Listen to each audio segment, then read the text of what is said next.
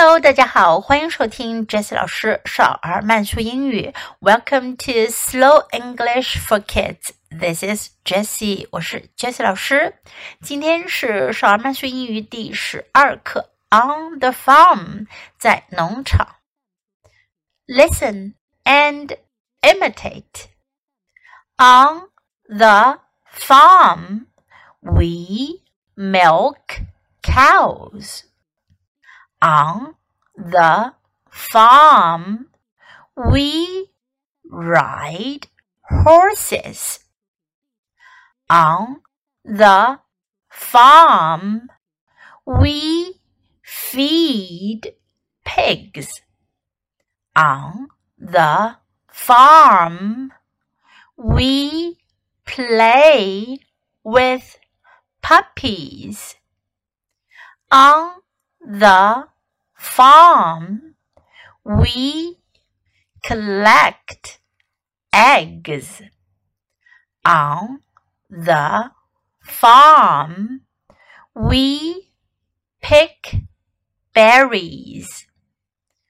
On the farm, we make pies. On the farm, we have a good time. Now, I will say the sentences at a normal speed. You can try to follow me and imitate. On the farm, we milk cows. On the farm, we ride horses. On the farm, we feed pigs. On the farm, we play with puppies. On the farm, we collect eggs. On the farm, we pick berries. On the farm, we make pies. On the farm, we have a good time. 今天我们学习掌握了在农场我们经常会做到的事情：milk cows。milk 我们都知道是牛奶的意思，但是在这里呢，它是个动词，意思呢是给奶牛挤奶。milk cows。ride horses 骑马，ride 骑乘达都可以叫 ride。ride horses。feed pigs 喂猪。feed 是喂食物、喂养的意思。feed pigs。play with puppies，跟小狗玩耍。play with puppies。collect eggs，捡鸡蛋。collect 是收集的意思，因为母鸡们下蛋都不一定是在固定的地方，所以呢要去 collect eggs，捡鸡蛋。pick berries，摘浆果。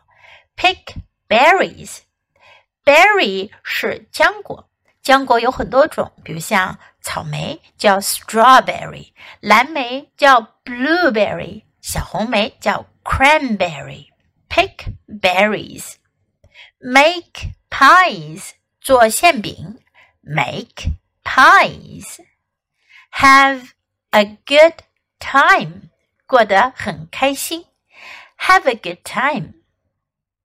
Have you ever been to farm? 你们有没有去过农场呢？如果有的话，你也试试去做这几件事情。今天的内容大家都掌握了吗？你可以在 Jess 老师的微信公众号找到这些内容哦。Listen, imitate and practice，这是流利英语的入门三部曲。